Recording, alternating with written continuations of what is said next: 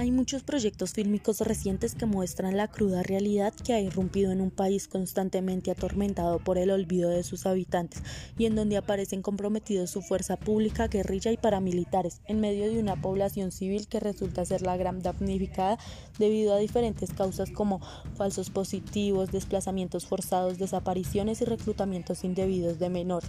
Todo esto nos quiere decir que nuestro país se ha formado a partir de la violencia. Debemos tener en cuenta que los jóvenes somos el futuro de nuestro país, pero esto es preocupante, ya que solo nos la pasamos pensando en tener un mejor celular. Somos tan egocentristas que las demás personas no nos importan. Debemos empezar a moldear nuestro futuro para poder vivir en paz. Cada uno de nosotros debe apoyar para que nuestros hijos puedan llevar una mejor vida que la de nuestros ancestros. Tenemos que hacer escuchar nuestras voces para que los políticos corruptos no nos roben nuestros derechos.